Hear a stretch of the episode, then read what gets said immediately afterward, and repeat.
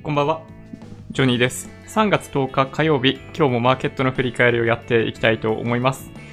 昨日はとても多くの方に視聴していただいて本当にありがたいなと思っております。まあ、昨日の放送を終えた上で、まあ、あんまり何もしなくていいんじゃないっていうお話をしてて、なんかそのまま 下落し続けたらどうしようかなと半分思ってたんですけど、あの、ギリギリなんとかなりましたね。はい。や、今日はね、寄り付きこそ危険水域まで達してましたけど、まあ、そっから、まあ、このね、右上にも書いてますけど、はい、馬中、バナカっていう人もいるみたいなんだけど、あの、馬中、あの、1000円上がりましたね。はい。9時過ぎに安いところをつけてから、そう、1000円近く上昇して、はい。まあ、結果としては、プラス168円か。うん。っていうところで終わりましたね。ちょっと一安心だったんじゃないかなと思います。まあ、今日は、なので、まあ、昨日、まあ、や、ややですね、そう、あのーこういう風に対処した方がいいよとか、こういう風に考えてた方がいいよというお話を、まあ、させていただいてましたが、まあ、基本的には今日は、まあ、その続きですね。はい。で、今日お話ししたいテーマはこちら。人の行く裏に道あり花の山。これご存知の方すごい多いと思うんですが、なんでしょうね、アノマリーっていうか、格言というか、うん。基本的に、下がっている時みんな弱気なんですよ。上がっている時みんな強気。で、それに流されてはいけないですよというお話ですね。で、みんなが弱気になっている時であればあるほど冷静にマーケットを見て判断をする。まあ逆もしかりなんですけど、まあ流されると、まあ大体痛い目に遭う。で、まあ僕の場合過去の経験だと往復ビンタ食らうとかね、そういうこともあったりするんで、まあやっぱり日々冷静に見ておく必要があるかなと思います。そこで一体何が起きているのかっていうのを自分なりに解釈して理解しておかないと痛い目に遭う可能性がありますよね。はい。まあただ基本的には、まあ長期投資をやってる分には、あの、流される流されないとかあんまり関係なくって、ただただひたすら自分が最初に作ったルールっていうのを守れればいいのかなとは思いますけどね。でこの言葉、非常に有名です。はい。人の行く裏に道あり花の山。うん。ググっていただけるといいかなと思いますね。はい。多分ね、すごいいっぱい出てくると思うんで、まあ、もしご存知でないという方は、あの、一度調べてみていただけるといいんじゃないかなと思います。まあ、最初に聞いて、まあ、想像する通りのお話ですね。はい。あの、逆を行けと言っているわけではないんですよ。これはね、決して。なので、まあ、基本的には流されるなっていうことですね。はい。で、基本的に、マーケットはね、あの、流そうとするんで、うん。気をつけた方がいいですね。はい。で、今日は、まあ、こんな、えーテーマをもとにお話ししたいなと思ってるんですが、よいしょ。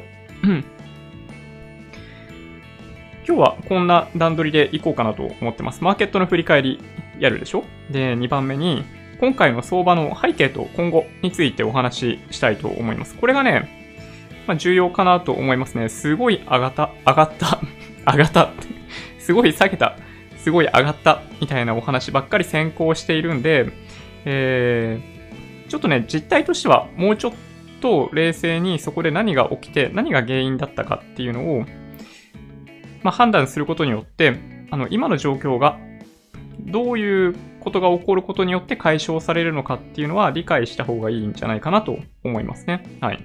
で、3番目。まあ、これもう結果書いちゃってますけど、はい。あの、今日ね、売買しようかなとちょっと思ってたんですけど、あの、全く余裕がなかったんで、はい。あの、そんなことする時間なかったですね。はい。場中1000円動いたっていうお話なんで、前回みたいに取れてんのかなって思ってる方いらっしゃるかもしれないんですけど、はい。1円も取れてないです。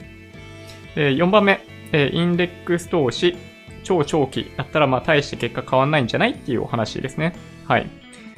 で、次に、あ、5番目、6番目。6が、Q&A は6だな。5番目、リーマンショックと、まあ、比べてみようかっていうお話ですね。まあ、何をもってリーマンショック級ということができるのかどうかっていうのがね、まあ、あるわけですよ。まあ、比べること自体、まあ、あんまり意味がないというか、まあ、な、ナンセンスなんじゃないかなと思うところは僕の中ではあったりするんで、まあ、そういったお話だったり、まあ、実際にリーマンショックの時に何が起きていたのか、で、なんで、リーマンショックを経験している人であればあるほど、リーマンショック級と今回のことを言わないのかってことですね。はい。っていうお話をしていこうかなと思ってます。で、時間の限り、皆さんとのコミュニケーションに時間も使いたいなと思ってますので、ぜひ、ご質問がある方は、チャット欄に書いといていただけると嬉しいなと思いますね。はい。よそんなわけで、このチャンネルではいつもマーケットの振り返りや主要ニュースの解説、投資の tips などをお届けしています。もしよろしければ、チャンネル登録をお願いします。じゃあ、この定型文もいつものように言ったことなんで そうですね、マーケットの振り返りをやっていくんですけど、ちょっと何を話すつもりなのか忘れてしまわないように、これ出しっぱでいきますね。はい。あの、手元で、ちょっとね、チャート出すのやめようかと思ってて、はい。あの、なんで出さないのっていうご質問あるかもしれないんですけど、そう、一応、あの、なんだろうな、正確に言うならば、権利関係で言うと、本当は、あの、ダメで、あの、特定のまあなんだろうな。まあいいか。まあそういう話し始めるとちょっと話長くなるんで、ちょっとまた別途時間があるときにその辺をお話ししようかなと思ってます。はい。で、日経平均から行きましょうか。どっからお話しすればいいんでしょうね。はい。まあ、結果から行くと、プラス168円36銭ということで、終値が19,867円12銭となりました。プラス0.85%ですね。え今日は9時40分に18,891円77銭という安値をつけました。うん。この動きは、先週の月曜日にかなり近い動きだったんじゃないかなと思います。うん。ね。昨日お話ししましたよね。投げ売りが出ているんだとすると、あの、バカバカバカっと一気に値段が崩れる時があると。で、まあ、それっぽい動きだったかなっていう気はしますね。うん。まあ、じっくりマーケット眺めてる時間があったらできたのかもしれないですけど、あのサラリーマン、サラリーマンなんで僕もね、そう、なかなかそういうわけにはいかないと、まあ、いうお話だったりします。はい。取れなかった理由はもうまさにそれですね。はい。で、今日は、ま、9時過ぎに、まあ、そういう意味で、そういう意味でいくと、19,400円台で寄りついたんですけど、まあ、投げ売り。投げ売りって何かっていうと、まあ、誰が売ってるかっていうとですね、簡単に言うと、昨日、お衣装かかったような人たちですね。はい。売らなければいけないっていう人が出てくるタイミングがあるんですよ。で、これが需給を一気に、まあ、変える要因になって、まあ、前回、先週の月曜日も、と、それがそこになっていたというふうに理解をします。で、それから、日銀が1000億ぐらい買い入れに入っていたこともあって多少上がったんだけど落ち着いて終わっちゃったっていうのが先週の月曜日。で、その時に、なので僕自身は、あの、値段が全然軽くないんで、これは全然売らなければいけない人がまだ売ってないよという話をしてたんですよね。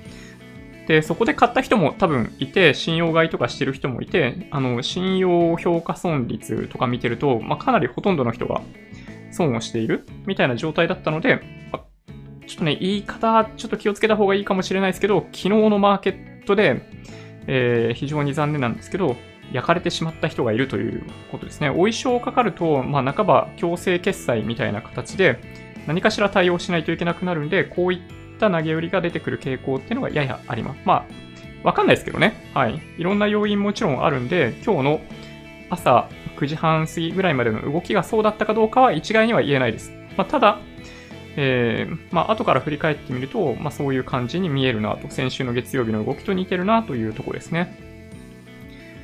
で、今日、その後ですね、急激に回復。で、一番高いところでいくと、14時39分に19,970円35銭という風になってます。なので、はい、一番安いところから一番高いところまで、なんと1000円も上昇しました。1日で。こんなに荒っぽい値動きは、まあ、そうないですね。はい。かなり珍しい動きだったと思います。先週は、1日高いところから安いところまで、あの、日中の値幅が600円。まあ、その時は下落だったんですけどね。そういうのもあったわけですけど、今回はプラス方向に激しく動きました。うん。すごかったですね。で、日足のチャートを見ている限りだと、下にかなり長いヒゲがついている陽線が立ったんで、えー、足元ではちょっと反発するんじゃないかなっていう感じに見えますよね。まあ、ただ、わかんないですよ。あの、昨日もお話ししたように、今このタイミングでどうすればいいかっていう質問にお答えすることは、はっきり言ってできないですね。うん。結構ご質問いただくんですよ。今買った方がいいですか？今売った方がいいですか？っていうご質問をいただくんですけど、えー、わかりません。はい。あの、それがね、鉄則なんですよ。マーケットにとってね。逆に言うと。常に短期的には上に行くか下に行くかっていうのはわからないと。あの、10回連続コインの表が出たとしても、次にまた表が出る確率は2分の1なんですよね。なんだかんだ言って。なので、あの、短期的な、上昇、下落っていうもので勝負をするっていうのは基本的にはお勧めしてないです。はい。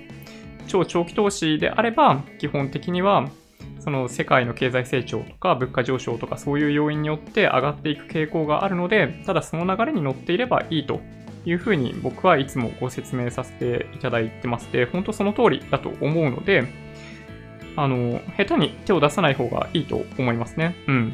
ここで買いだって言っても、あの、2日連続で1000円安みたいな事態になる可能性だってあるし、あの、もっと下がるかもしれないから、売っとけとかね、もっと下がるかもしれないっていう言ってしまうこと自体がちょっとね、罪だと僕はね、思うぐらいですね。で、そういうのに、まあ、刺激を受けて、まあ、ポジションを減らしたりとかしてると、例えば今日みたいな相場って、あの、プラスにならないじゃないですか。うん。なので、基本的に短期の勝負っていうのはやらないというのが、基本的な鉄則かなと思います。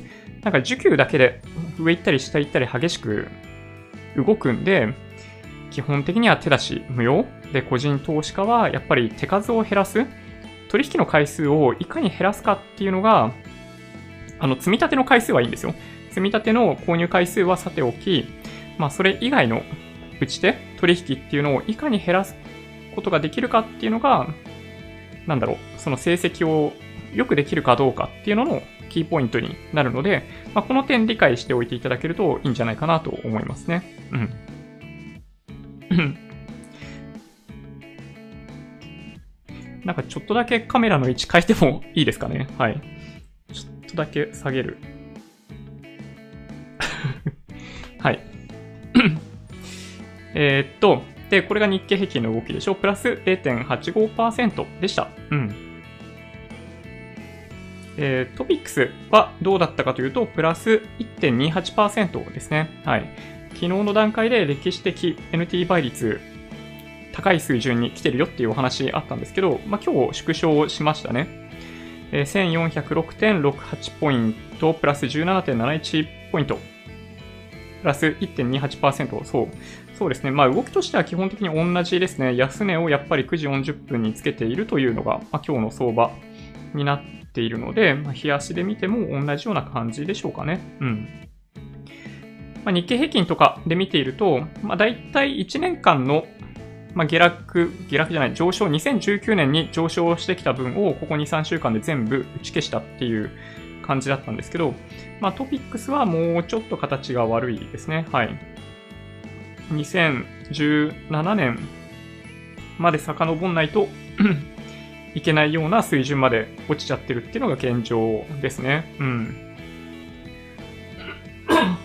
はい。失礼しました。うん。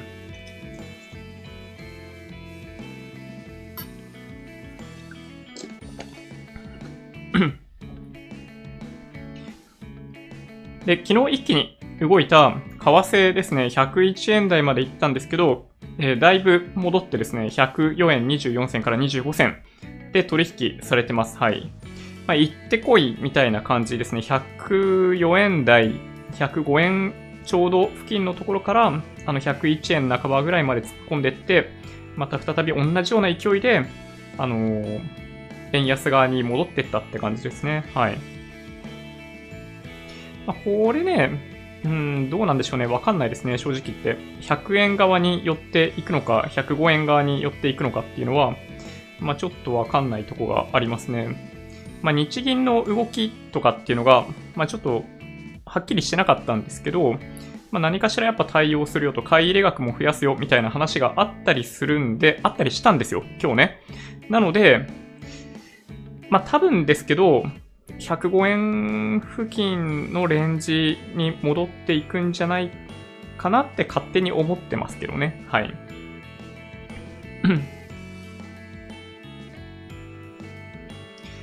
いや、ただね、本当にそれにしても、昨日のニューヨークダウは夜びっくりしたんじゃないかなという気がしますね。サーキットブレーカー発動するのも、あのー、一応史上初なのかな？あの、個別の銘柄とかそういうのでは、あの、全然あるんですよ。うん。なんだけど、先物の、えー、SP、SP500? 違うな。ダウ平均。えっと、その辺の取引で、あの、サーキットブレーカー発動するっていうのは初めてらしいですね。はい。まあ、サーキットブレーカー導入された背景とかは、まあ、僕が説明する必要ないと思うんですけど、あの、短期的にまあ、日本でも取引停止になることあるじゃないですか。あれですね。はい。あの、まあ、よくわかんない理由だったり、やっぱ短期的にパニックっぽい状態にマーケットがなってしまうのを防ぐために、あの、沈まれ、みたいな感じですね。はい。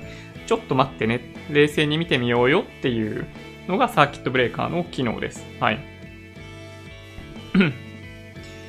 そうですね。ニューヨークダウとか見てても、今のまあ、昨日の終値の水準って、まあ、ちょうどだから2万4000ドルぐらいじゃないですか。で、その水準が過去どんぐらいかっていうと、ニューヨークダウの場合、えー、2019年の1月ですね。はい。まあ、だからニューヨークダウにしても1年分綺麗に、あのー、なくなったって感じですね。はい。まあ、今日、まあ、おそらく上昇することが想像できるので、またもしかしたら1000ドルぐらい高くなるんじゃない？うん、どうだろうね。えっ、と、そんな感じかな。個別銘柄、えー、ランキング、売買代金上位だけ見ていこうかと思うんですが、えー、日経レバー ETF3500 億円。すごい出来高ですね。日経ダブルインバース2000億円。はい。これ、売買代金上位2銘柄ですね。で、ソフトバンクグループ。昨日10%下げて、ソフトバンクグループ、今日プラス2.4%。まあ、しょうがないですね。うん。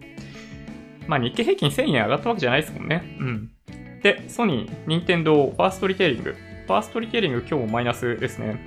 で、トヨタ、三菱 UFJ、三井住友、東京エレクトロン、キーエンス、オリエンタルランド、KDDI。KDDI 今日はマイナスですね。みずほ、えー、日経レバレッジだ。これ何のか、何なのか全然調べてないけど。で、武田でしょ？で、リクルート、アドバンテスト、えー、村田、ダブルインバース、資生堂、サムコ、ファナック、JT、NTT、ドコモ、三菱商事、通信のソフトバンク、NTT、えー、ビックス、短期先物。こんなの上位に入ってくるっていうね、タイミングってやばいですよね。で富士フィルム、えー、日本電産、太陽誘電、花王、キャノン、小松、新越科学、日立みたいな感じですね。はい。いやー、すごい。すごい相場だったなという気がします。売買代金が、まあ、ETF の売買代金だけでもすごかったと思うんですけど、全体で東証一部3兆8000億円でしたね。はい。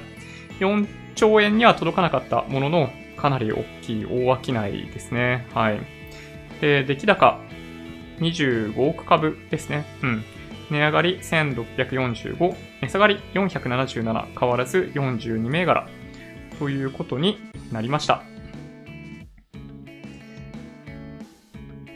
で、それでですね、えー、っと、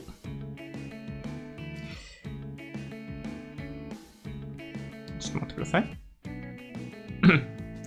新高値銘柄数があるのかな？なかなか出てこないな。新高値、ない。うん、ないね。はい。新安値銘柄が今日はですね、昨日の数字、昨日の数字1266っていうのも、まあ、僕本当に、いや、こんな数字見たことあるっけなみたいな感じだったんですけど、今日もすごいですね。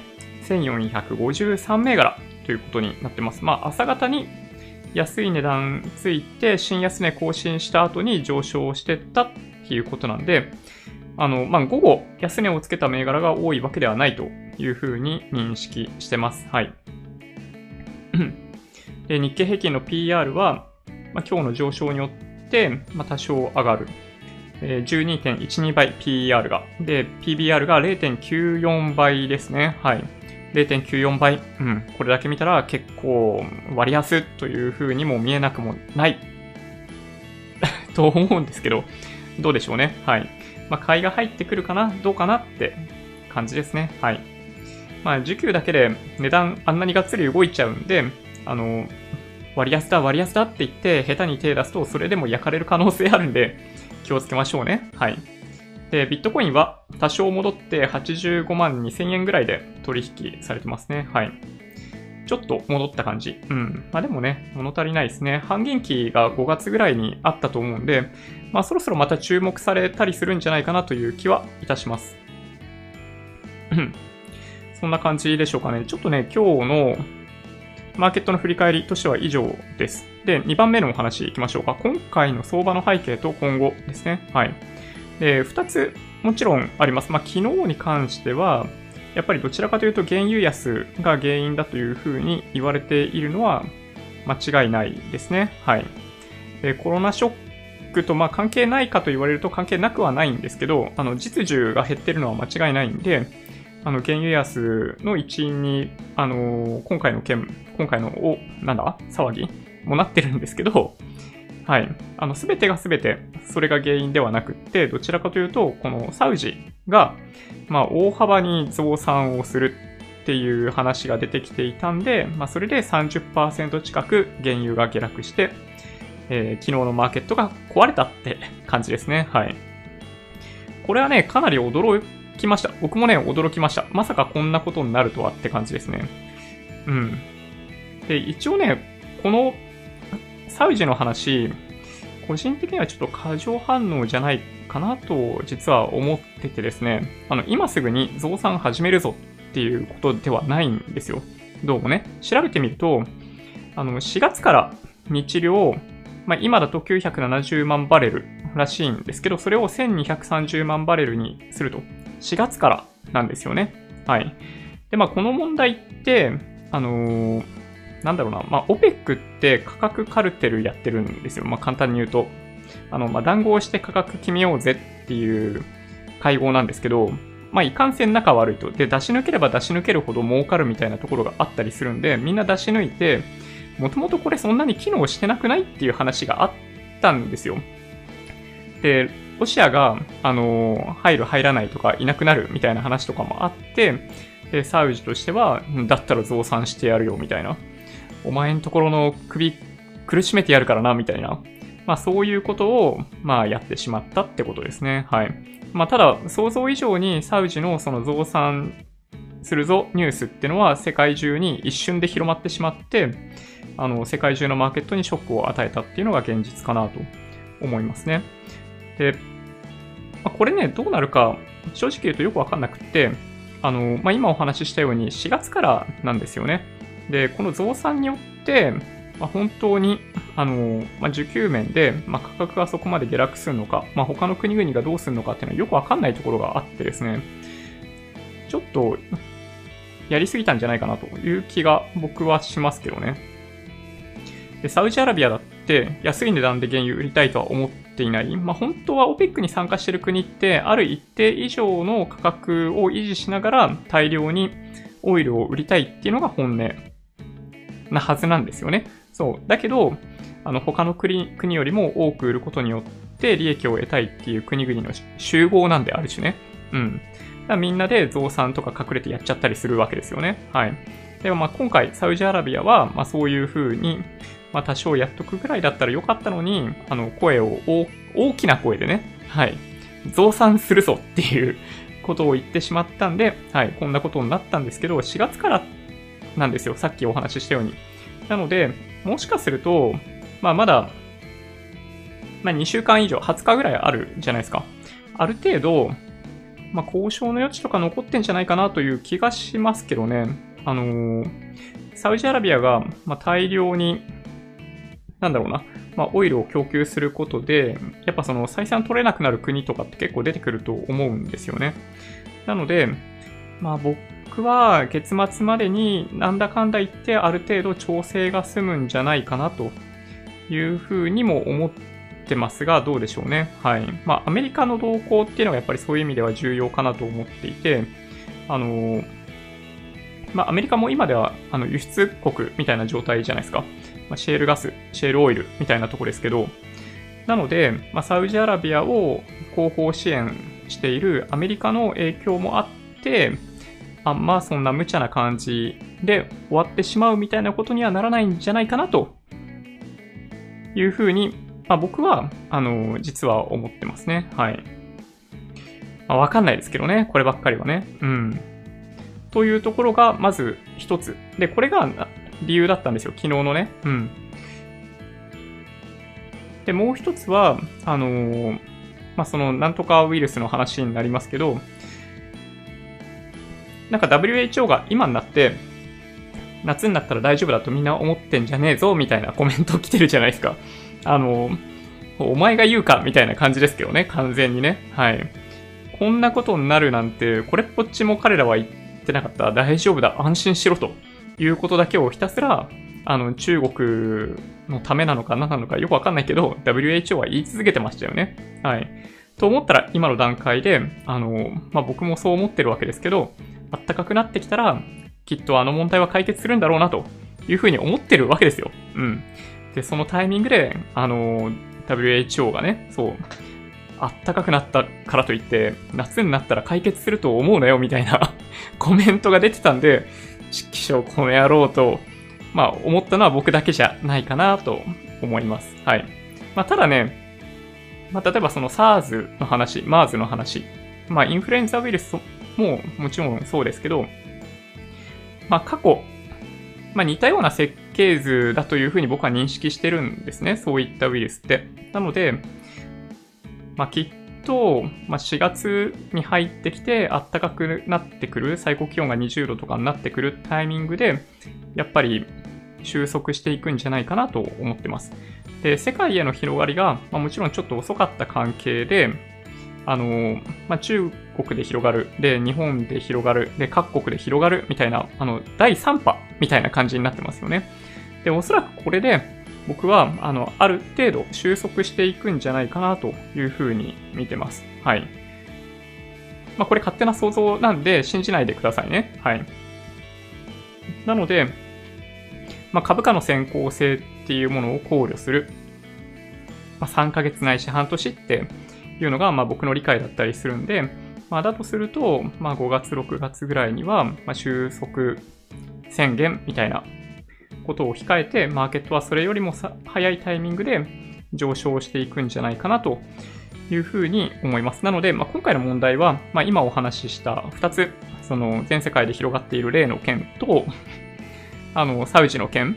で、この2件っていうのが着地ができれば、着地できる方向性がつけば、マーケットとしては安心してリバウンドしていけるんじゃないかなと思いますね。はい。まあ、マーケットはさっきお話ししたように、下がっている時には常に弱気、上がっている時には常に強気だったりするんで、あのー、まあ、気をつけた方がいいとは思います。あの、解説してる人とかって基本的には全て後付けだし、チャートで解説している人とかも基本的にはあの自分の説明がつくようなチャートを持ってきて解説するっていうのがあのこの世の常なのであの気をつけないといけないと思いますね。はい。で、そんな中で今日ね、1個取り上げたいニュースがありまして、あの、日銀のニュースですね。はい。ETF。まあ、これ日経平均とかトピックスのことを指してるんだと思うんですけど、おおむね損益分岐点、まあ、要するに平均買い付け単価ですね。僕たちが意識してるような平均買い付け単価、だいたい19,500円ぐらいなんじゃないかって話ですね。はい。まあ、これあくまで予想ですよ。うん。なんか過去のえー、発表されている内容からすると、1万9000円ぐらいっていうのがあるらしいんですけど、まあ、それ以降の買い付けの量とかっていうのを、まあ、織り込んでいくと、だいたい1万9500円ぐらいなんじゃないかという話になってますね。で、これで、まあ、それを下回ったらどうなるのかっていうのは、まあ、単純に含み損になるっていう話です。はい。日銀にとってっていう意味でいくとね。えー、1企業というふうに捉えると、あの、何が起こるかっていう話だけをしておくと、あの、日々日々、買い付けを行っていることの良し悪しはちょっと一回さておき、まあ僕は、まあ買ってたからといって、買ってなかったからといって、あんま変わんないんじゃないかと思っているんですけど、損失、含み損が出た場合に日銀は何をするかっていうと、あの、売らないですよ、もちろん。これね、売ったらみたいな話をしてる人いると思うんですけど、売らないです。はい。日銀は売らないし、えっと、含み損が出ている部分に対して、まあ、通常の企業と同じように、あのー、まあ、損失として計上しないといけない。で、それを見越して、あのー、まあ、引き当て金用意しとかないといけないってことですね。簡単に言うとね。はい。なので、あの、マーケットにとって大きなショックになるかと言われると、まあ、そんなことはないんじゃないかなという気がしますけどね。日本銀行という会社のあの財務体質、収益性というものが、まあ、著しく落ちているということにはなります。間違いなく。だけど、えっと、マーケットが大きくそれによって既存してしまうっていうことは基本的にはないかなと思いますね。はい。日銀が買っていることそのものについて、まあいろいろ意見もちろんあると思います。僕もなんか積極的にそんなことやる必要はないんじゃないかなという気はしなくもないですけど、まあでも政府とかって、まあ、結構そういうことを、まやるじゃないですか。あの、自分たち自身でやるかやらないかの違いだけかなというふうな気はしてますけどね、現実的にはね。うん。で、一応今回の件で、えっと、ETF の購入枠拡大を検討というのが出てますね。はい。で、一応今月、FOMC も来週あるんですけど、えー、1日遅れかな？かなんかで、えー、日銀の金融政策決定会合が行われます。で、おそらくここで、えー、FOMC の内容に合わせてっていうことになると思うんですけど、対策っていうのが出てくると思いますね。で、日本の場合、まあ、金利をこれ以上下げるとか、まあそういう手段が残念ながらないので、あの、買い入れ枠の増枠っていうものを行うとか、そういうことになっちゃうんじゃないかなと思いますね。はい。まあ、そうすると、なんかなおさら、あの、マーケットにとって、まあ、良くないことが起きるんじゃないかと、まあ、いう声もあるし、まあ、僕もそんな気はします。そんな気はするんですけど、どんな良くないことが起きるのかっていうのが、まあ、わかんないんですよね、正直言って。うん。まあ、これがね、なので、ま難しいというか、だから客観的に何が起こってるかっていうことだけをお話ししちゃうと、まあ、日銀が、まあ、一企業みたいな体をしているわけですけど、まあ、日本政府とほぼ等しいじゃないですか。なので、まあ、国有化が進んでるってことですね。はい。日本全体の特に上場企業に関して、まあ、一部上場企業に関して、あの、数パーセントないし5%ぐらいのあの、保有している状態っていうことですね。はい。それ以上でも、それ以下でもないですね。逆に言っちゃうとね。はい。うん。まあ、毎日売買代金が、まあ、例えば2兆円とかあるときに、まあ、1000億円分とか彼らが買ってるっていう話になるわけじゃないですか。まあ、それって結構大きな割合なんで、まあ、確かにいびつだと思うんですけど、ちょっとね、僕はね、まそれがなかった時にマーケットがどういう動きをするのかっていうのはちょっとね、わからないですね。はい。なので、まあ、とりあえず、まあ、買ってくれるのは悪い話ではないかなと思いますけどね。はい。今後どうするのかっていうのは、ちょっと謎ですよ。うん。謎だけど、まあ、短期的には、あの、支えてもらって結構って感じですね。はい。そんな感じでしょうかね。うん。で、これが今ちょっとここに書いてますけど、マーケットの振り返りと今回の相場の背景と今後っていうお話ですね。はい。で、3番目。うん。取れませんでした。もうさっきお話しましたけど、あの、今日ね、朝方、去年、去年じゃない、先週の月曜日と同じように、日経レバー ETF 朝方買って、あの、引けで売るっていうことをやってたら、多分ね、すげえ取れたと思うんだよね。いや、そんなことを言ってはいけないんですよ。たらればを言ってはしょうがない。だけど、たらればを言うのが人間じゃないですか。えっと、朝方9時半ぐらいにもし取れたらね、うん。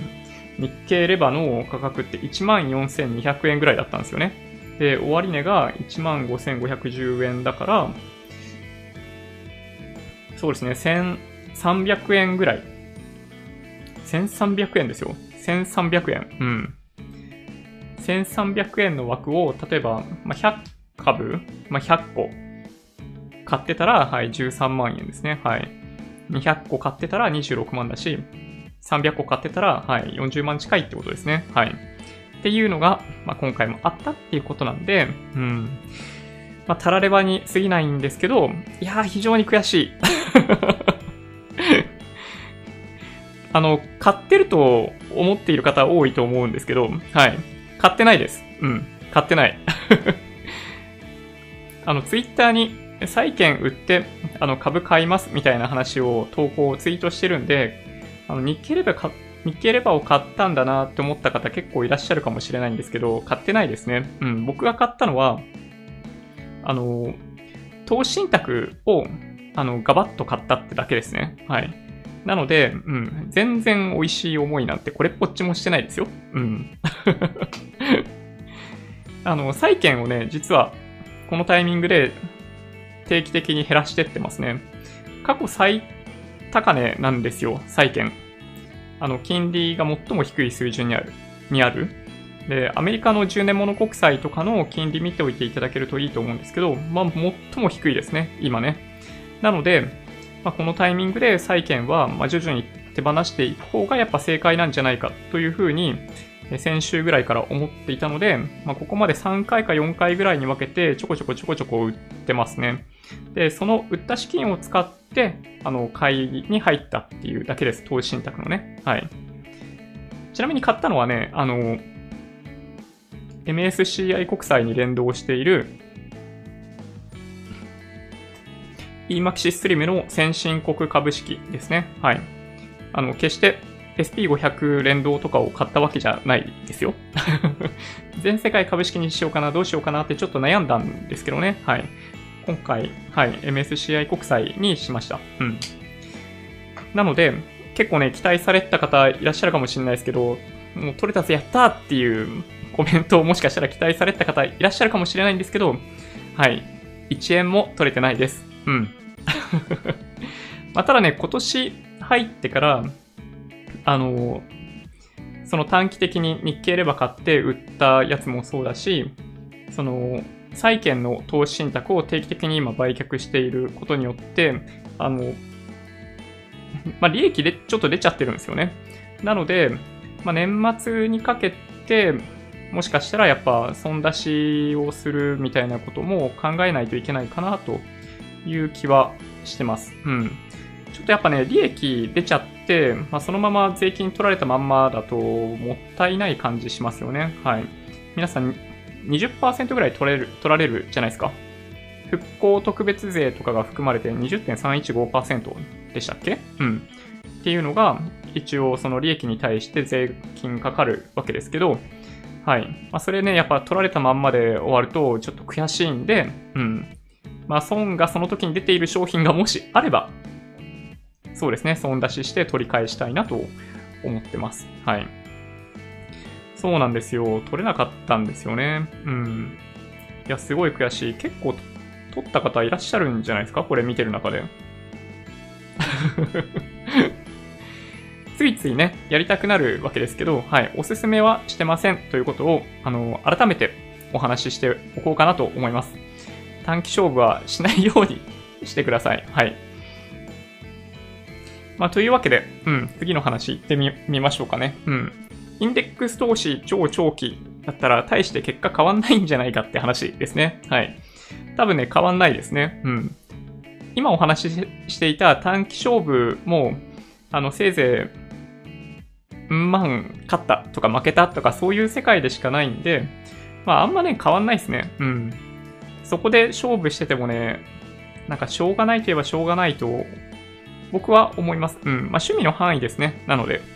まあ、投機的な取引なんですよ、短期勝負って。なので、まあ、やんない方がいいですよっていうお話をしてるんですけど、超長期で投資している方からすると、この本当に数週間の価格って本当にまあ、例えば10年間、20年間投資するうちの、わずか、あの、数週間とか、この調整が3ヶ月、半年とか続いたとしても、全体から見たときに、その50分の1、100分の1とかの期間でしかないんですよね。で、どちらかというと、その時に買い付けたことにことによって、平均買い付け単価が下がって、むしろ最終的には利益が大きくなるっていうことの方が、まあ現実的な結果なんじゃないかなと思うので、あの、何一つご心配する必要はないと思いますね。うん。あの、日々、まあ同じようなお話させていただいてますけど、まあ下落相場に積み立て投資始める方が、最終的な利益大きくなるんですよ。うん。なので、まあ今始めるのがいいと思いますね。うん。結構ね、あの、一回深手を負ってしまって、マーケットから離れるっていう方いらっしゃるんですけど、あの、こういう時だからこそ、あの、積み立て NISA 始めようと、ここから口座開設すると、あの、1ヶ月、2ヶ月経っちゃうんで、あれかもしれないですけど、あの、毎日、例えば1000円とか、そういう金額でも構わないんで、投資をし続けるっていうことはすごい重要だと思いますね。今出した1000円って、例えば年利6%の商品に投資できていたんだとすると、あの、12年後に2000円になるんですよ。うん。で、この1年間に投資したものが、もし10万円、20万円、50万円ってあったとすると、12年後に20万円、40万円、100万円とかね、倍になるんで、あの、こういう時にむしろ、よし、投資始めるぜっていう風な気持ち、強い気持ちを持ってやってってもらえる方が、多分ね、最終的には勝てるんじゃないかなと思いますね。まあ、過去の歴史をね、見る限り、あの、みんながげっそりしているようなタイミングで、まあ、勇気を持って買いに入った人ほど大きな利益を得てるのは間違いないですね。はい。これはね、間違いない。まあ、昨日の夜とか、なんか証券会社が落ちてるとか、ログインできないとか、そういうので騒ぎになってたじゃないですか。なので、まあ、あれを見て思いましたね。うん。短期的にはやっぱここがそこかもなっていう風に感じました。うん。まあ、ちょっとしたパニックっぽい状態になってましたもんね。うん。まあ、ああいう状況って、まあ、そういう意味では本当に、まあ、夜明け前が一番暗いとかね、そういう言葉があったりするわけですけど、まあ、やっぱ、そこだった、短期的にはそこだった可能性があるかなという気がしますね。はい。そんな感じですかね。うん。ちょっとじゃあまた次の話してみましょうか。これね、よくね、いろんな動画で言われているリーマンショック級とか言われてるやつですね。リーマンショック級って何？ちょっとね、あの、口悪いかもしれないですけど、リーマンショック経験してないんじゃないのって言いたくなることがありますね。うん。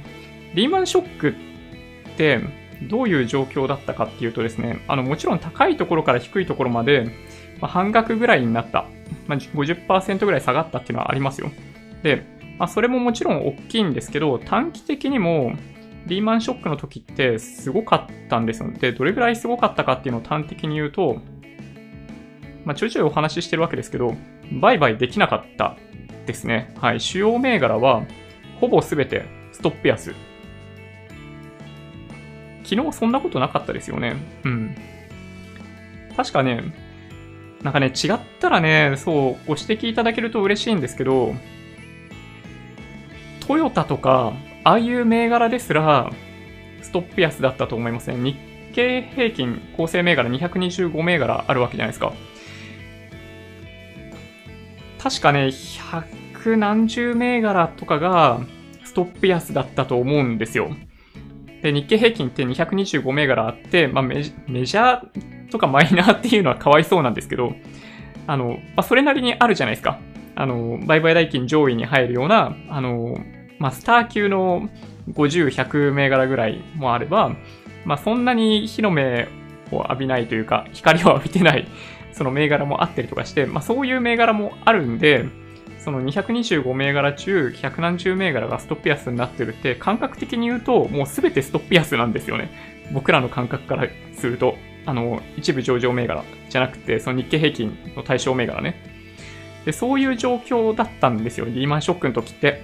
そうだから、リーマンショック級かってね、おっしゃる方いますよ。あの、もちろん、あの株価があの時よりも高いところにあるんで、値幅だけ見たらリーマンショック級かもしれない。確かにね。だけど、その、実際に起きていることからすると、全然リーマンショック級ではないです。うん。これね、間違いない。うん。なので、まあやっぱね、近いところといえば、2018年の10月から12月3ヶ月間、あの時はかかったんですけど、あの相場に近いですね。あの時も2万4000円から1万9000円みたいなところまで一気に、まあ一気にっていうか、まあその時はね、そう3ヶ月かかったんで、なんか首が徐々に締まっていくような感覚ありましたよ。あの時はあの時でね。そう。だったんだけど、まああれと近いかなって思いますね。うん。で、今回に関しては、その、今回のお話って中にある、まあ、2番目のあたりでお話ししましたけど、まあ、原因だったり何だったりっていうのが多少見えてるんですよ。で、今起きていることから別の事象がね、なんか、ボンって また出てくると大変ですよ。あの、レバロン、レバノンのデフォルトの話とかそういうのありましたけど、まあ、レバ、レバロンだったらって言ったら失礼なんですけど、あの、全然大丈夫なんだけど、あの、中堅の国とかでデフォルトみたいなことになったりとかすると、あの、トリガーを引いてしまう可能性がありますよね。うん。連鎖的に金融危機になるみたいな。っていうのが、まあ、可能性としてはゼロではない。まあ、だけどね、基本的には、まあ、過去の歴史から、そういうことが連鎖的に起きてしまわないように、まあ、各国連携して資金供給し合うみたいな制度がある程度出来上がってるんですよね。今は。なので、まあ大丈夫じゃないかなと僕は比較的楽観的に見てますね。うん。まあ繰り返しのお話になっちゃって、うん。これまでに聞いている人からすると退屈かもしれないですけど、うん。リーマンショックの時は、そのサブプライムローン、まあ要するにそういう債券、あの格付けの高い債券もあれば安い債券もあるじゃないですか。で、まあ、安い債券ですよ。格付けの低い債券。あの、クズみたいな債券を、まあ、寄せ集めて切り刻んで、縦横切り刻んで、違う商品をまた別で作り上げるっていうことをやったら、高い格付けになってたみたいな商品が、大量に世界中の投資銀行だったり、あの、ってところに、まあ、売却されてたんですよね。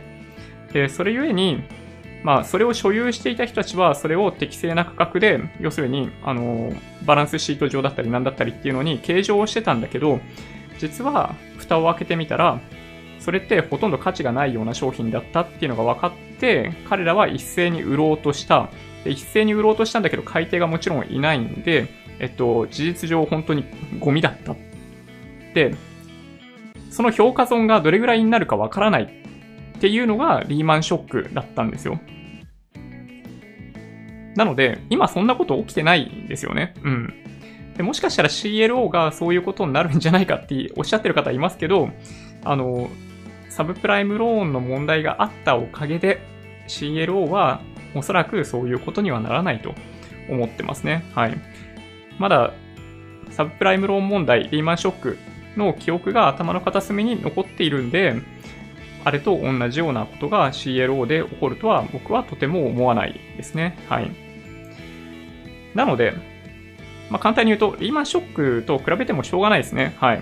まあ、そもそも、まあ、何と似ているとかね、あんま関係ないんですよ。あんま関係なくって、あの、どれぐらい下がるとか、どれぐらいの期間調整するとかってもちろんありますよ。だから、あの時と若干似てるかなとかありますけど、リーマンショック級と言ってる人は、あの、ちょっと言い方悪いかもしれないですけど、リーマンショック経験してないんじゃないのって 言いたくなっちゃいますね。はい。なので、うん、大丈夫ですよ。うん。多分見ている方の、まあ、半分ぐらいはリーマンショック経験されてるかもしれないですけど、もう12、3年前の話ですもんね。なので、経験されていないという方多いかもしれないですけど、さっきお話ししたように、日経平均構成銘柄225銘柄ある中で、百何十銘柄がストップ安になるみたいな状況だったリーマンショックなので、それと比べると、あの、売買がちゃんとできてるだけ全然いいと思いますよっていうことですね。はい。じゃあ、そんなわけで、あ、やばい、ちょっと喋りすぎたかも。うん。Q&A。コメントいきましょうかね。あ、ちょっと待って。うん。スパチャいただきました。ありがとうございます。コットンテイルさん、2日続けての1000人超えおめでとうございます。ありがとうございます。ちょっとびっくりですね。1250名に今見ていただいているのは本当に感謝、感激、雨あられ。ちょっと年齢がバレますね。はい。いや、本当に、あの、まあ、今どれぐらいの方がやっぱりマーケットに関心を寄せているのかどれぐらいの方が今の状態に対して心配しているのかっていうのが、まあ、なんとなく、やっぱこういう数字からもわかりますよね。うん。ちょっとこれ消して、なんかね、こ左側にいないといけないのがちょっと辛いんで、はい。消しました。で、ちょっとね、えっと、まあ、こういうご質問、たまにいただくんで、えー、それに対して、ちょっとね、今日はテロップっぽいものを用意してみましたよ。よ。ちょっとね、まずは1個目。まあ多分、えー、少なからず、いないわけではないと思います。こういう方。生活費、つぎ込んでしまいましたと。例えばね、お衣装入ったからといって、あの、本当は費やしてはいけない生活費、担保に入れちゃいましたとかね、うん、どうしたらいいでしょうか？とかね、ご質問いただくこと、本当に稀ですけど、あります。はい。これね、回答としては非常に厳しいんですけど、えー、どうすることもできないですね。はい。えー、今のそのタイミングになっちゃうと、もうもはやどうしようもないっていうのが、あの、ちょっと冷たいかもしれないですけど、答えですね。はい。で、そうならないように、それまでに準備をしておかないといけなかったということですね。はい。まあ、基本的には、その生活がかかるような形で信用取引をやってはいけないし、信用取引やってた僕が言っても説得力全然ないかもしれないですけど、やってはいけないんですよ。はい。まあ僕もね、相当痛い目にあったんでね。はい、リーマンショックの時に。うん。任天堂がね、ストップ安になって、そう、あの、買い戻しできないとかね、買い戻し？買い戻し？違うな。そう、売却ができないか。うん。そう、空売りしてて ストップ高みたいな経験もしたことありますよ。うん。いや、本当に。まあだからね、そう。まあとにかく、生活に支障が出るような状況なんだとしたら、今すぐに、あの、マーケットからちょっとね、距離を置いた方がいいと思いますよ。うん。というのが、まあ、こういったご質問をいただいた時の答えですね。はい。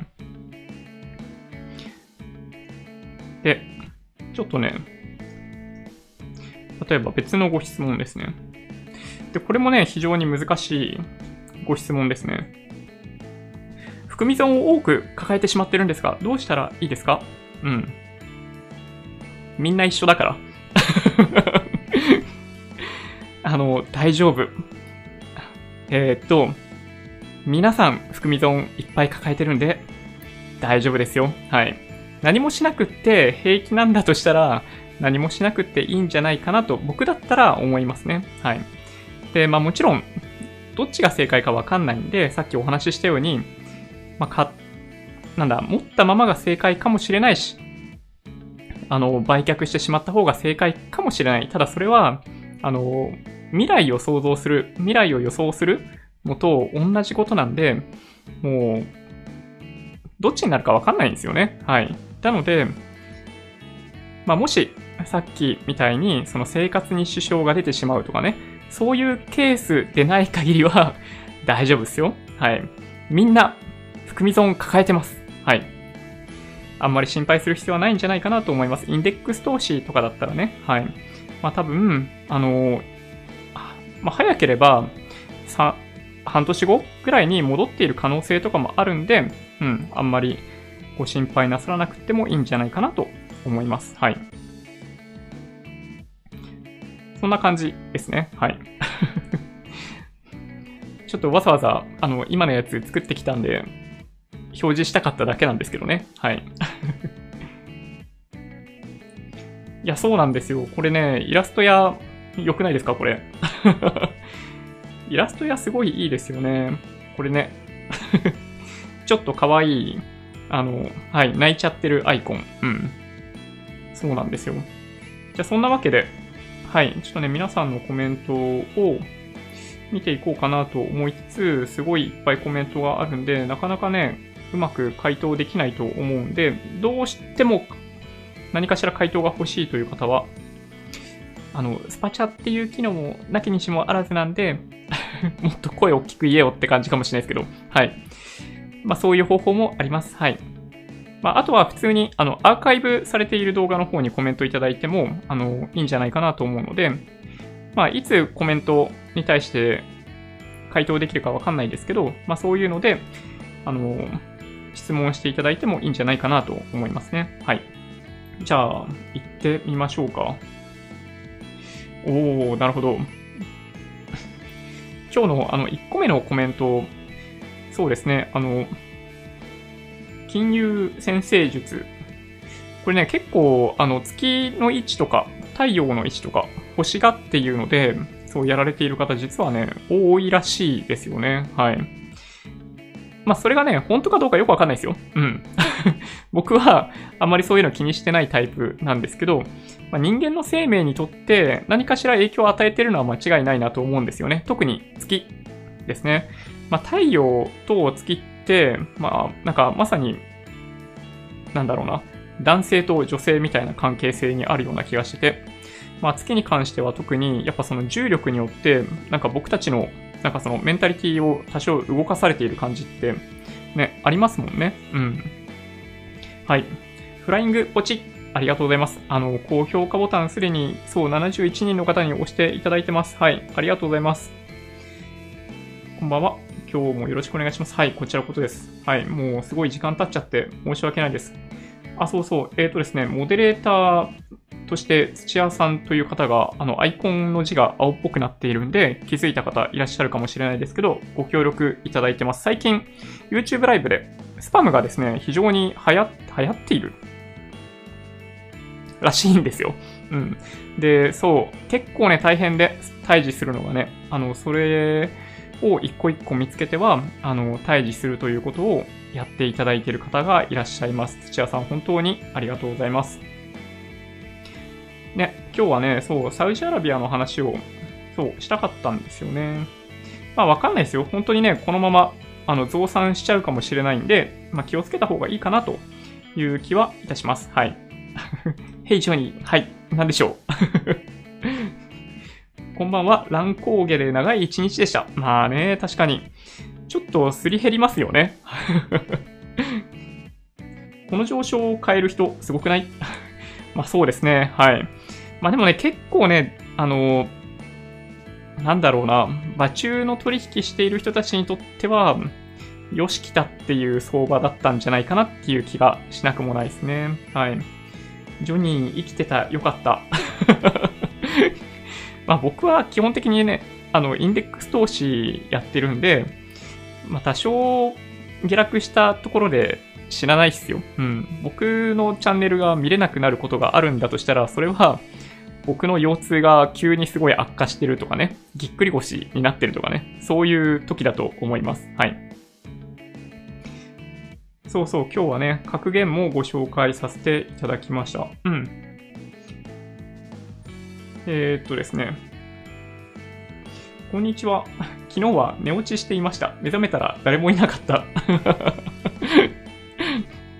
まあ、ありますよね。はい。YouTube ね、あの耳だけで聞いてらっしゃる方、耳だけで聞いてる。うん。まあ、ポッドキャストのように聞いてらっしゃる方も多いし、ポッドキャストを聞いていらっしゃる方も多かったりするので、はい。まあ、この時間に合わせるの難しいっていう方は、アーカイブでも大丈夫だし、ポッドキャストもいいと思います。うん。もしよかったら、えー、経済予測の指標の一つになるかもしれません。また、子守歌にて、子守歌程度に、えー、コロナ問題に関する外国特派員協会での専門家意見をどうぞ。死亡者をいかに抑えるかがポイント。ああ、まあ確かにね、そう、毎日一応あの、数字は見てるんですけど、ちょっと収まってきた感じしなくもないですね。はい。そうなんですよね。うん。ちょっとね、気になりました。うん。まあいいか。ちょっとね、あんまりその話すると、ね、なんか YouTube 側がいろいろやるみたいな話もあったりするんで、うん。やめておこうかな。こんばんは。債券バブルって何？弾けたらどうなりますか？うーん、まあ、債券の価格が下がるってことぐらいかな。まあ、去年の7月にそういう相場が一回あったので、まあ、そんな感じかなと思いますけどね。うん。あの時も史上最高値みたいな感じに言われてましたよね、債券ね。うん。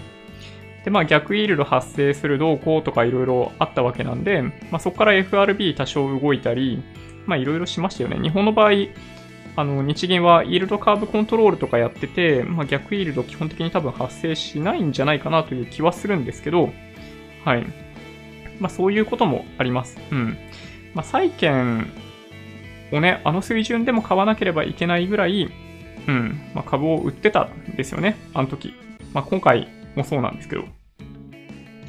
こんばんは。売り越して買い戻して、ああ、往復して消化できたと思ってたら、なるほど、なるほど。で、この尻尾が燃えてた。いや、本当に。まあ難しいですね。今の相場に合わせて、まあ利益出そうというのは非常に難しい。もうそれは本当の意味で、まあ半価超過みたいな世界ですよ。うん。もう誰もわかんない。もういくらチャートとかを研究してもわかんないんですよ。もうこれは、なんだろう、まあ、ある種心理とも言えるかなと思ってて、まあ、予想している人がこう言ってるからみたいな形で買ったり売ったりとかしても、あの、本当に当たらないので、あの、当たるんだったら、みんなそういうことするんですよ。うん。だけど、そうならないじゃないですか。あの、どっちかっていうとむしろ、あの、外れる方に動くぐらいですよね。うん。なので、そう、あの、こういう、あの、ボラテリティが高い、ボラが高い相場の中で、まあ、儲けようってするのは、あんまりね、お勧めできないですね。はい。まあ、今日買お、買えれば買いたかったってね、僕言ってましたけど、まあ、買わなくてよかったかな、みたいなのもありますよ。もちろん。うん。そうですね。海外通販ついつい買ってしまった。ああ、なるほどね。まあいいですね。確かにね。はい。このタイミング、だいぶ、まあ、円高になりましたもんね。原油の下げはきついですね。えー、中原さん、アメリカの相場は割高で、1万4000から1万7000の可能性があるって言ってたかな。うーん、まあどうでしょうね。まあただ、まあ、PR とかの水準を見ている限り、1万4000ってのはさすがにないんじゃないかなと思いますけどね。はい。おはこんばんちは。今日朝から2.5円ほど円安怪しい。うん。まあね、ちょっとわかんないですね。まあ、急激に動いたんで、まあ、反発した。だけど、やっぱもう一回円高になる可能性もあると僕は思いますね。はい。どっちに行くかわかんないですね。はい。こんなにすごい下げなのに、今回は金融システムの歪みが聞こえてこないんだよね。これは10年に一度の大暴落ではないのかな。うん。まあ僕の中では、まあ20%の下落で、ドルベースで見ると、まあそんなに下落もしてないみたいな話昨日してたじゃないですか。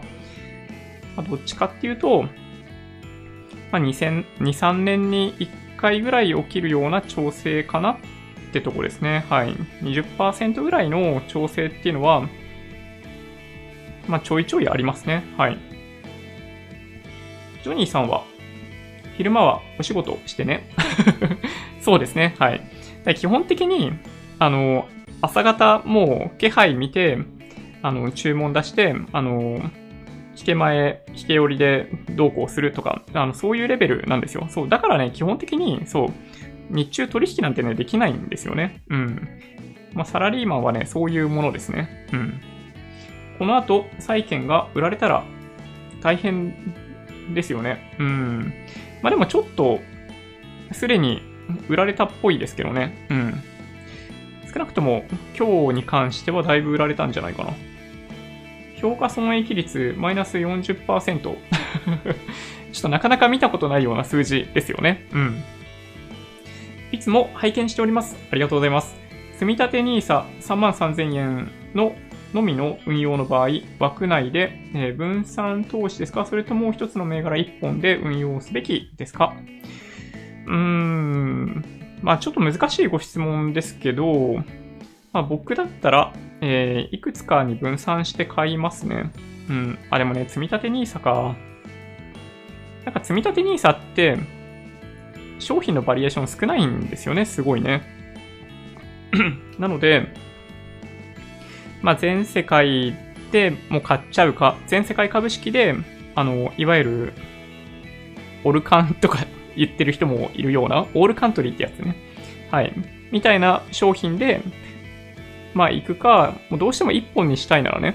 で、そうする必要もなければ、そのさっきお話ししていた MSCI 国債に連動するような商品、プラス、えっと、まあ、例えば国内向けの商品買ったり、あとは、まあでもそんな感じかな。うん、積立 NISA だと、まあ、商品のバリエーションがね、非常に少ないんですよね。うん。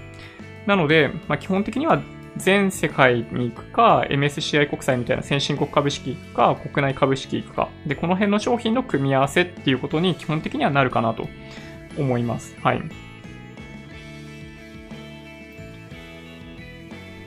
なんだろう。佐藤健とジョニーさん。ああ、悩ましい。佐藤健。なんだろうな。組み立て NISA 一本集中 なるほど。まあそういう方もいらっしゃいますね。はい。昨日は ETF 売却しようかと悩みましたが、やめました。おー。再び戻ってきてくれてよかったってことですね。それはね。うん。いやー、怖いですね。まあでもまた明日下がる可能性もありますけどね。はい。今日の値幅は取れたけど、あー、すごいっすね。すごい。えー、コロナに取られた分の3分の1。なるほど。はい。追い込まれた中で、あの、転んだ先で何かしら掴んだみたいな感じですね。はい。いやー、すごい。まあでもその気持ちがすごい重要じゃないかなと思いますね。もうとにかくね、あの、負けてはいけないです。あの、負けない投資ですよ。うん。死なないっていうのが重要で 生き残ったら勝ちですよね。マーケットの場合ね。昨日の、えー、SBI 外国株口座、えー、ログインできなかった。持っている商品の確認したかった。あー。なんか一応、なんか僕あんまり使ったことないんでわかんないですけど、なんか本サイトが使えなかったら、こっち使ってね、みたいなのがあるみたいな話は聞いたことあるんですけど、どうかな？もしかしたらそっちは生きてたっていう可能性もあるような気はする。まあ、ただ多分ね、僕と同じで、まあ、使う気がないから、そもそもそういうところにアクセスしたことないみたいなね、可能性は結構あるかもしれないですね。はい。で、えー、っとですね、経済系の話題はかなり敏感になってるんで、Twitter とかで、えー、トレンド操作頑張ってるなって最近見てて思います。あ、そうなんだ。ニュースになるような内容は消えないんですが、それ以外は本当消えるの早くて笑えます。ああ、そうなんですね。なるほど。まあ確かにね、うん。まあ今回もね、だいぶいろんなニュース流されてってる気がしますよね。うん。今日初めて、ダン高橋さん、はい。って人の動画見ましたが、皆さん知っていますか？どうなんでしょう？ああ、僕も知ってますよ。そうですね。はい。まあ、なんだろうな。ヘッジファンドというか、あの、ファンドやってた人のコメントっぽい感じですね。はい。あの、どっちかっていうと短期でマーケットを見ているようなコメントですね。なので、超長期投資をやろうとしている僕のスタンスとはちょっと違うスタンスなんですよね。はい。どっちかっていうとやっぱね、もうちょっと短いスタンス短短いスパンで投資をしたいって考えているスタンスですね。はい。高橋ダンさんは。うん。まあ、ただ、あの、言ってることはものすごい真っ当だと思いますね。あの、チャートの、まあ、見方とかも多分あの人の話聞いてたら、ちょっとずつわかるんじゃないかなという気がします。まあ、ただね、まあ、チャートにかなり寄ってるかなっていう気はしなくもないですけどね。はい。うん。まあでもね、うん。まあファンドとかやってたらあんな感じなのかなっていう気はしました。うん。まあでもね、僕も見てますよ。うん。どういうこと言ってるかなとかね。自分で、え、痛い思いを経験しないと、こういう乱高下の激しい相場の時に落ち着きができなくなってしまう。うん。まだ続くべきではないという経験者の貴重な言葉を胸にじっと我慢をします。うん。まあそうですね。まあ動かない方がね、大体良い結果になることが多いと思いますね。まあ多分ね、過去の自分の取引を見直してみてもらいたいんですよ。で、何もしなければよかったっていうケース、すごい多くないですか？そう、これがね、やっぱね、僕自身は、過去の経験はそうですね。最初から何もしなければ、もうすごい大きく利益出てたかもしれないんだけど、なんか中途半端にここから下がるんじゃないかなとかね、そういう風に感じることが多くて、中途半端に売買して失敗するみたいなのが結構実はあったんですよね。はい。うん。ちょっとね、時間がどんどん過ぎちゃってるんで、えー、っと、どうしようかな。まあ、気になるコメントだけ言ってみようかな。ETF 購入枠拡大。うん。トランプの減税。ああ、まあトランプの減税はもちろんあると思うんですけどね。まあそこまでかなって感じはしなくもないですけど。まあ日本も減税してほしいっすよね。とりあえずね。うん。うん。EMAXI Slim SP500 1万円割れました。あ、なるほど、そうなんですね。はい。まなるほどね。うん。較的安全な債券が弾けるとトリプル安。うん。まあ、全部売られるみたいなことはね、あるんですよ。まあ、これが、まあ、確かに、うん。まあ、何でもかんでも売られる時っていうのがあって、まあ、それがリーマンショックですね。はい。日銀は今日 ETF1012 億、えー、J リート12億買ってます。ああ、今日ね、リートもすごいことになってましたね。マイナス5%ぐらいになったような気がするな。うん。ね。サーキットブレーカー初めて見ました。まあ、発動自体が初めてだから当たり前。まあ、そうですね。はい。結構それがニュースになってましたよね。はい。今日はトータルプラスですが、お、素晴らしい、素晴らしいですね。いらない取引1件、私みたいな素人は乱高下中はインデックスのと積み立て以外で目先の利益で動いてはいけないと、いつも思っているのについ、うん、まあそうですよね。わかります。僕もついついって感じです。はい。あ、ちょっとスパチャをいただいているようなので、ちょっと一気にそこまで行きたいと思います。あ、またスパム来てたんですね。ああの、土屋さん、ありがとうございます。こんばんは。あの、カピタンさんから、カピタンさんですね。カピタン丸さんから、うん、スパチャいただきました。こんばんは。こんばんは。現在27歳の、えー、男性です。えー、今年から積立 NISA と現物国内株、海外 ETF を少々始めてみました。なるほど。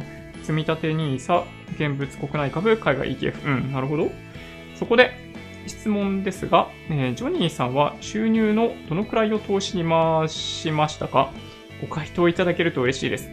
あ難しいご質問しますね。えっと、僕の話でいきます？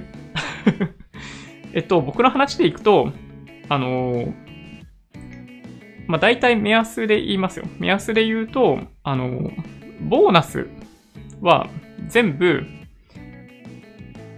なんだろうな。まあ、貯蓄というか、お金を使わずって感じですね。あの、それ以外の部分は、てかね、ちょっとね、ちょっと言いにくいんですけど、最初の頃、社会人になりたての頃かな、そっからま5年間ぐらいは、まあ、実家暮らしだったんですよ。そう、だからね、あの、まあ、お金に余裕あったんですよね。すごい。なので、あの、毎月の収支もプラスだし、あの、ボーナスとか使うなんて必要性が全くなかった。なので、はい、毎年毎年ボーナス全部、まあ、使ってなかったですね。そう、だから、すごい勢いで、なんかね、増えてってましたよ。うん。お金使うようなね、ことなかったんですよ。僕ね、あんまりね、そう、なんか、友達もいなかったんで、なんか海外旅行みんなで行こうぜみたいな、そういうのもなかった。あの、これね、冗談じゃなくって、あんま友達いなくって、普通、大学とか行って卒業するときって卒業旅行とか行くじゃないですか。行ってないからね、僕ね。そう。なので、あのー、あんまね、昔から人人付き合いそんなに得意じゃないんですよ。これ今、なんとかギリギリ一人で喋ってますけど、喋るのすごい苦手で、うん、大人になって喋るよ、喋れるようになってきたんですけど、そういう感じのタイプだったんで、まあ、お金あんま使わなかったんですよ。で、タバコ吸わないでしょ？で、お酒飲まないでしょ？で、人付き合いそんなにないでしょ？お金使いようがないじゃないですか。そうなので、そう比較的、まあ、貯蓄に回るね、お金がね、どんどんどんどんあったんですよ。はい。そう、なので、まあ、ちょっとね、あの、まあ、比較難しいと思うんですよね。まあ、特に、まあ、一人暮らししてて、初任給で、例えば手取りが、あの、どれぐらいなのなのかな ?16 万とかなんかそんなくらいだったりとかすると、まあ、どんなに、うん、どうなんだろうな。まあ、基準を言うとしたら、まあ、手取りの4分の1が理想かなという気はします。はい。ちょっと難しいかもしれないけどね。手取り4分の1を投資に回して、手取りの4分の1ぐらいに、例えば家賃を抑えることがもしできたら、まあ、それはだいぶ余裕がある投資生活というか、老後資金の形成っていうのは間違いなくできるんじゃないかなと思いますね。はい。これね、ハードル高いんで、あの、特に20代は難しいと思います。で、投資に必ずしもお金使う必要はないと、僕は思ってます。特に20代。なので、あんまり投資にこだわる必要はないと思います。あの、投資よりも、あの、自己投資の方がリターン大きいと思いますよ。20代だったら。なんか僕今もう40なんで、まあ、今例えば、なんだろうな。100時間かけて何かできるようになります。で、そのリターンがこんぐらい単位時間あたりこれぐらいありますっていうのがあったとしても、まあ、例えば、まあ、70歳まで仕事するって言っても30年間しかその知識、技能っていうのを活かせないんですよ。だけど、まあ20、20, 代だった場合って、あのそこからももしかするとあの、まあ、40年以上使えるわけじゃないですか。その技能をね。なので、多分、投資に回すよりも、あの自分磨きというか、あの自分自身のなんかそのスキルケーパビリティみたいなものをいかに高めるかっていうことに時間とお金を費やす方が、まあ、ROI、あの、リターンは多いんじゃないかなって気はします。正直言って。うん。なので、あの、20代の方に向けては、実は僕はあんまり投資そんな進めてるわけではないですね。優先すべきはどちらかというと自己投資かなと思ってます。で、実際27歳ぐらいの時に僕何やったかっていうと、例えば英会話通ってた。で、当時は、あの、レアジョブみたいなサービスなかったんで、えっとね、本当にね、1年間で50万ぐらいしたんじゃないかな。週2回とかですよ、それでも。で、英会話の学校行って、みんなでなんかワイワイして、なんか飲み会行って友達、そのぐらいから作り始めてみたいなね。はい。いうのが、まあ、あったぐらいですね。まあ、今だったら、レアジョブとかだったら、毎日25分のレッスンだったら、なんか何千円ぐらいで済むじゃないですか。で、そういうのにお金を使う方が、多分ね、リターンとしては大きい。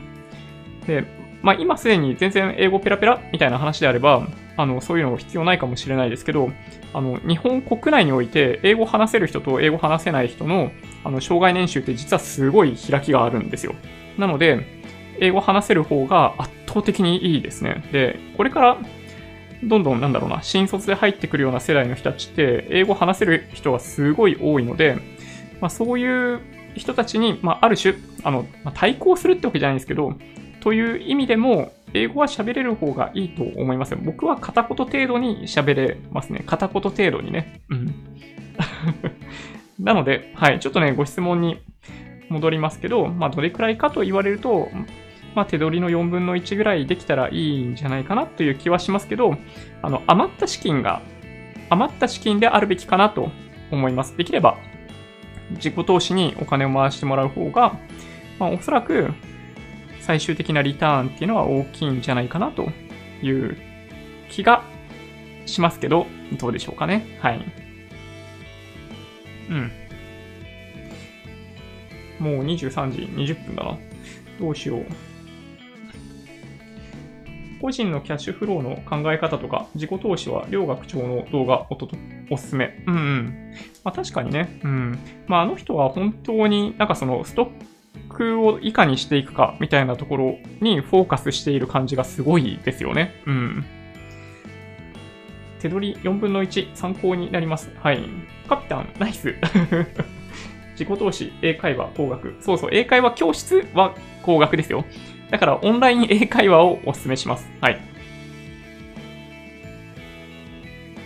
そうですね。なるほど。私もお酒飲んだりタバコも吸わないんで、あ、そうなんですね。余剰資金を運用した方がいいかなと思って、うん。自己投資は、えー、国家資格の勉強をしています。お、すごいじゃないですか。なんだろう、気になる。いやー、ほんとね、まあね、まあ僕はほんとね、あの学生時代、ちゃんと勉強したことなかったし、まあ友達もあんまりいなかったし、まあゼロではないっすよ。別になんか、いじめられてたわけではないと思うんだけど、なんかね、もともとね、あんまり人付き合いが得意ではない。で、一人でいること多くって、まあ家でずっとゲームしてるとか、だから、なんか学校終わった後、なんか友達と遊んだような記憶って実はそんなね、ないんですよね。うん。っていうようなレベルなんですよ。そう、だから、まあなんだろうね。うん。まあどういう人生がいいのかって本当にね、人様々なんで あの、まあ僕みたいな時間の過ごし方は、あの、決していいものではないんじゃないかなと、まあ正直言うと思いますね。はい。うん。ジョニーさん、俺はキャッシュフローで年間500万欲しいです。おっと。まあ、年間500万を、まあ、例えば、えー、取りに行こうとすると、まあ、大体まあ利回り5%ぐらいみたいなところで行くならば、まあ、1億円ですよね。投資資金1億円を、まあ、準備しないといけない。で、1億円を作るためには、えっと、例えば、どうなるんだろうな。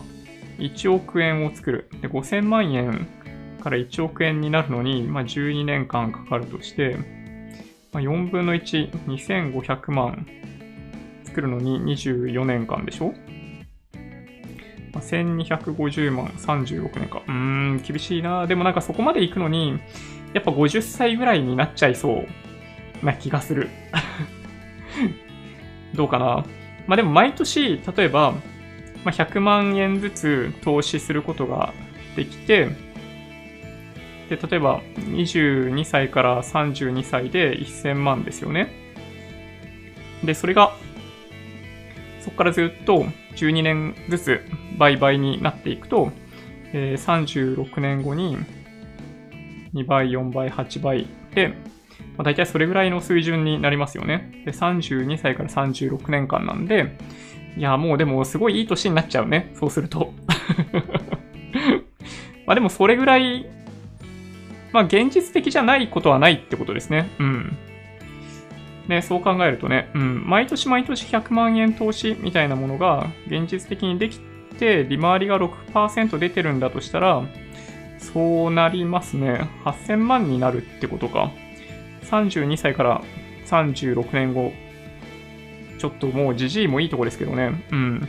60代になって、まあ、8000万の資金があって、まあ、大体500万ぐらいの、なんだろう、毎年利益が出る、みたいな状態が作れるかもしれないですね。うん。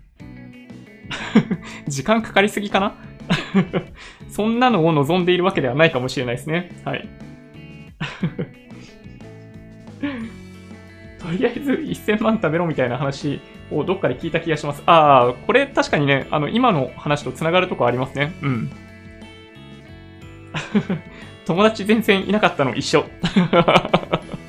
やっぱ、いますよね、そういう方ね。うん、なんかちょっと嬉しくなるな。なんかね、そう、キラキラした思い出が あんまないんですよ。すごい残念なお話かのように思えるんですけど、僕はね、あの、一人でいることが全然平気なんですよ。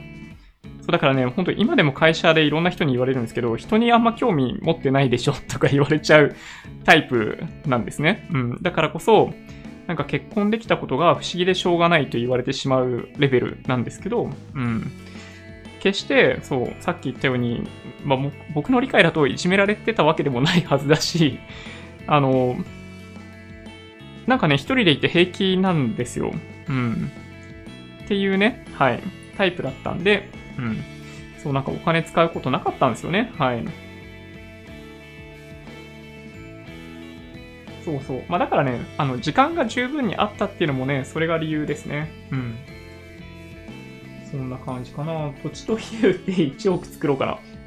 まあね、1億作っても、あれですよ、本当に、あの、投資するじゃないですか。あの、リーマンショックみたいなことがあったら半分になるんで、あの、気をつけた方がいいですよ。で、それ取り戻すのに、あの、数年かかるんで、うん。気をつけた方がいい。うん。桃鉄なら1億持ってます。ああ、いいな。やりたくなってくるな。うん。普通に働いてたら20代で100万貯まる。まあ確かにね、うん。あの、あんま変なところにお金使ったりとかしないで、本当に一生懸命働いて自分のスキルを磨いて、あの、もちろん昇給をどんどん目指すべき。昇給昇格っていうチャンスがあるんだったら目指すべき。で、それがないような世界だったらその世界から出た方がいいと思う。けど、そう、ちゃんとそういうのを目指してやってれば多分ね、大丈夫じゃないかな。そう、1000万貯まるっていうのは無理じゃないと思いますね。うん。だと思うので、まあ、そこから1000万貯まったところから36年間で年利6%だと8倍になるんで8000万円、だから480万円の、はい、利益っていうのがそこからは出てもおかしくないんじゃないかなって。はい。という物語を作っていけたらいいなと思っております。はい。じゃあそんな感じで終わりにしようかなと思います。うん。じゃあ今日はね、いろんなお話しさせていただきました。あの、土屋さん本当にスパム退治ありがとうございます。今日もやっぱり何件も来てますね。うん。今日どんなお話をしたかというと、マーケットの振り返りもそうでしたけど、今回の相場の背景と今後っていうお話しましたね。サウジアラビアの増産の話ありますけど、4月からだよっていう点を頭の片隅に入れといてほしいなと思ってます。はい。で最近賑わせているあのウイルスの件についても、まあ、一応過去の例でいくと、あったかくなったらみたいな話ですね。はい。で、3番目に、あの、僕は今日取引してませんよっていう話をしました。1円も儲かってないんで、はい、誤解をしないでください。うん。でしょ？で、インデックス投資だったら、あの、これぐらいの期間、3ヶ月、半年もし調整が続いてしまったとしても、20年、30年の中での半年間ってそんなに大きくない期間なんで、ずっと継続して購入することができるんであれば、むしろ買い付け単価下がっていいですよと、結果的には悪くなかったねと、多分きっと後で思えると思います。だし、リーマンショックと比べるっていうのは、まあ、言葉がきついかもしれないですけど、ナンセンスな気がする。リーマンショックの時はストップ安の銘柄だけで、あの日経平均225銘柄のうち170銘柄はストップ安だったような気がするんで、あの、全然違いますよというところは理解しておいてほしいなと思います。はい。じゃあそんな感じで今日は終わりにさせていただこうかなと思っております。